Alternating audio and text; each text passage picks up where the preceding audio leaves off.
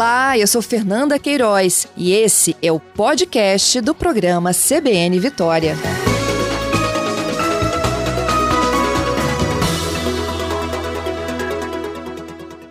Doutora Andréia, professora, bom dia. Bom dia, tudo bem? Bom bem. dia, ouvintes.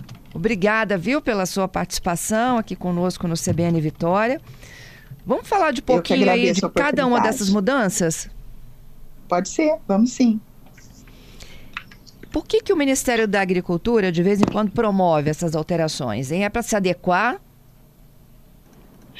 É, essas, essas alterações, essas mudanças, elas, elas fazem parte aí do processo, né, dos requisitos técnicos que tem que estar tá tendo, assim, uma evolução, né, para você ter uma ideia, é, o presunto, o bacon já fazia desde o ano 2000 é, que tinha o regulamento deles e agora, nesse ano, que teve essa alteração. Então, essas alterações elas fazem parte aí de um conjunto é, de evolução, tanto do ponto de vista tecnológico, tanto do ponto de vista do consumidor, que também deseja ao longo do tempo, é, os entendimentos podem trazer dúvidas, então eles estão desejando sempre uma melhor qualidade. Então, é, é faz parte do processo mesmo, é normal. Isso é para melhorar a nossa condição de saúde, né? É para melhorar a, do ponto de vista de fabricação do produto, do ponto de vista tecnológico e também sempre pensando na questão do consumidor. Uhum. É, a, a, muitas vezes do, da questão da segurança para o consumidor, de trazer outras oportunidades para a indústria, né? Então, no caso é, do presunto, a gente tem outras classificações, é, e, e, isso, isso acaba tendo uh, novas, uh, o consumidor novas opções também, né? Uhum. É, sobre carne moída, quais foram as principais mudanças e o consumidor, o que, que ele tem que ficar de olho? É, a carne moída, ela, ela aconteceu aí o ano passado, né, essa, essa, esse regulamento. E ela traz é, um entendimento, né, ou melhor, para que não haja entendimentos diferentes, o Ministério da Agricultura ela traz esse regulamento. Então, por exemplo, as carnes elas precisam ser vendidas uh, em embalagens de um quilo, pode ser congeladas ou resfriadas. Isso precisa estar declarado ali na, na parte da rotulagem de uma forma clara para o consumidor, transparente. Uh, e ela, a espécie, se ela tiver, por exemplo, carne moída de A100, bovino, ela tem que estar escrita, né? Ela pode estar escrita, se for de uma espécie só. Se for de duas espécies, por exemplo, uma mistura, ela precisa, ela necessita estar escrita. Então, assim, é, é, é para melhorar esse entendimento, para que não haja dúvidas. Ou seja, sempre clareza e também que as indústrias, né, haja uma concorrência aí saudável entre as indústrias. Uhum. Por que está limitada a um quilo? Porque para você congelar ou para você resfriar, quanto menor a porção, mais rápido ele resfria e congela. Uhum. Então, é importante, é, por exemplo, uma dona, uma dona de casa consumir mais do que um quilo de, de produto, ela compra dois pacotes, por exemplo. Uhum. Então, ele limitou a porção para que não haja é, problema, tanto na hora de descongelar, na hora de, de utilização, e para que também haja é, um processo mais rápido dentro da indústria. Então, tanto para congelar quanto para resfriar.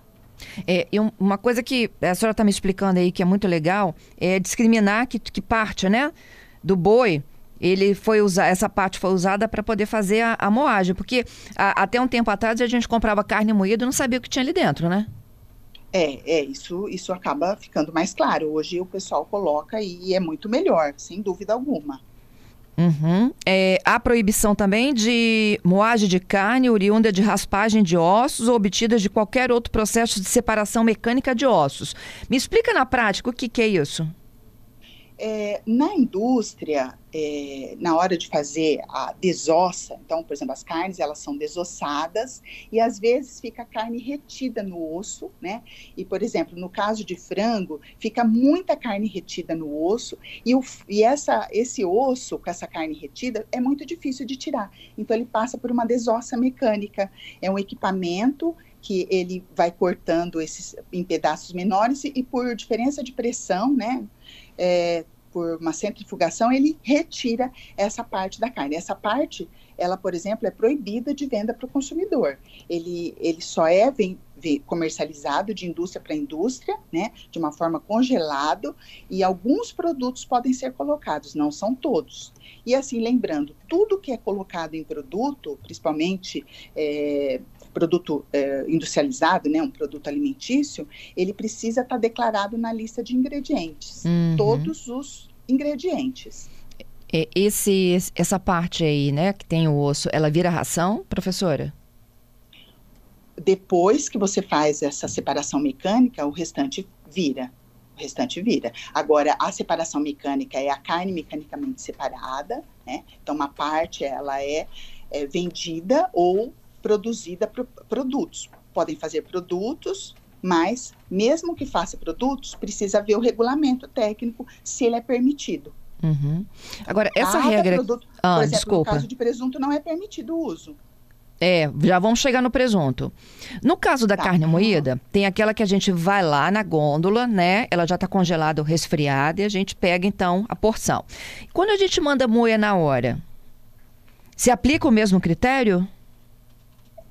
Não necessariamente, porque nós estamos falando de produto assim que já está pronto para venda para o consumidor. Aí se o consumidor chega lá no açougue, né, no supermercado e pede, ele fala, olha, eu quero, uh, sei lá, é, é, músculo moído, eu quero é, um determinado parte, né, um determinado corte moído. Ele vai, o cara vai pegar ali na hora e vai moer e vai entregar para o consumidor.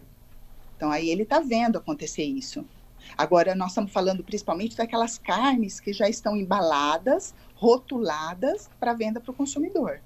Ok. Aí essa carne moída, ela precisa seguir essa regra. Tá. Agora, a senhora, como especialista em engenharia de alimentos, mesmo no fresquinho lá que a gente está olhando, é bom mandar limpar a máquina, não é?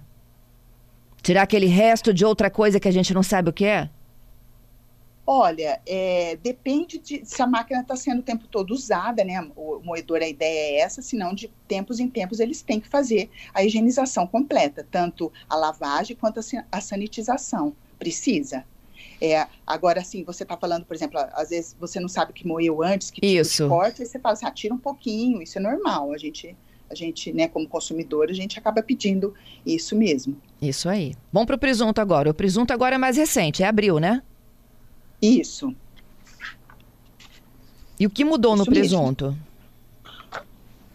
O, o, presunto, até então, ele tinha duas classificações, que era o presunto cozido e o presunto cozido superior. E a partir dessa nova legislação, a gente tem, além desses dois, o presunto cozido tenro, e abriu um capítulo agora que pode ser o presunto cozido de aves.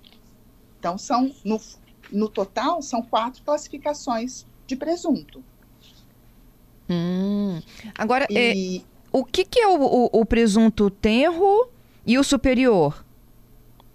Uh, o presunto, é, o presunto cozido, tudo bem? Ele tudo bem. teve uma alteração, né? O presunto cozido, é, ele ficou Agora ele precisa ter um mínimo de proteína de 16%, antes era 14%, né? Ele tem uma relação umidade-proteína que também ela diminuiu, ou seja, vai ter menos água, né, no presunto cozido. No presunto cozido superior, ele é mais o músculo inteiro. Ele também, ele continua com a relação umidade-proteína normal uh, e também de, de quantidade de proteína, né? E o presunto cozido tenro, ele necessariamente precisa ser defumado. Uh, então, é uma outra classificação de presunto. Você tem o presunto cozido, presunto cozido superior e o presunto cozido tenro. Todos esses três são produzidos com carne suína, só carne suína. Uhum.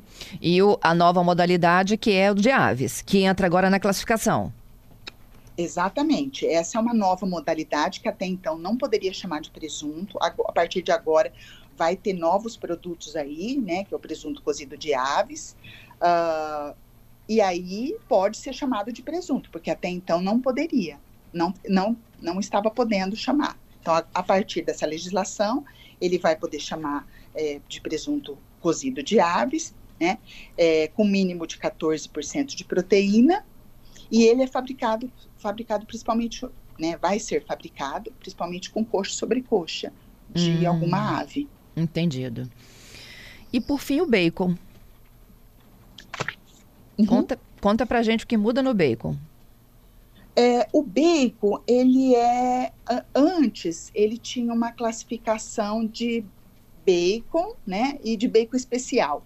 A partir dessa nova legislação, esse novo regulamento, é só uma classificação, né, é só o bacon, uh, que é da, da, fabricado a partir da barriga suína, né, é, ele é cozido, e ele, é, na legislação, o que chama a atenção da gente é que o bacon agora, aquele bacon que é colocado, uh, embalado a vácuo e estável à temperatura ambiente, ou seja, ele pode ser conservado na temperatura ambiente, ele precisa contemplar uma atividade de água aí de 0,85. O que quer dizer isso? Quer dizer que ele passou por um processo de cozimento e secagem que dá a estabilidade para esse produto. Então, ah, se o bacon é, por exemplo, uh, só um cozimento mais simples, né? É, e às vezes é, e, e, defumação, geralmente o bacon é defumado, e não tem essa atividade de água, ele necessita é, estar na temperatura de refrigeração. Hum, então, ele não pode ficar só dele... exposto na prateleira. Não, aí vai ter que estar tá escrito na embalagem, conservado sob refrigeração, por exemplo. Entendido. E quando a gente leva esses produtos para casa, a gente deve mantê-los na geladeira? Lógico, o presunto e a carne moída sim, né? O bacon também? Se tiver escrito na embalagem, sim. E geralmente a gente, o consumidor, não compra o bacon inteiro, a barriga toda, né? Então, é, compra pedaços. Aí, então, precisa estar na geladeira, esse pedaço porque ele já foi manipulado, né? É, ele já foi diminuído a porção dele, colocado em porção, às vezes compra até fatiado, então ele precisa estar tá na refrigeração. Entendido. É, as indústrias todas tiveram prazo para se adequar, isso tudo já está valendo? É, elas têm um ano a partir da publicação da norma. Né? Então, mas a, elas já estão pensando nisso.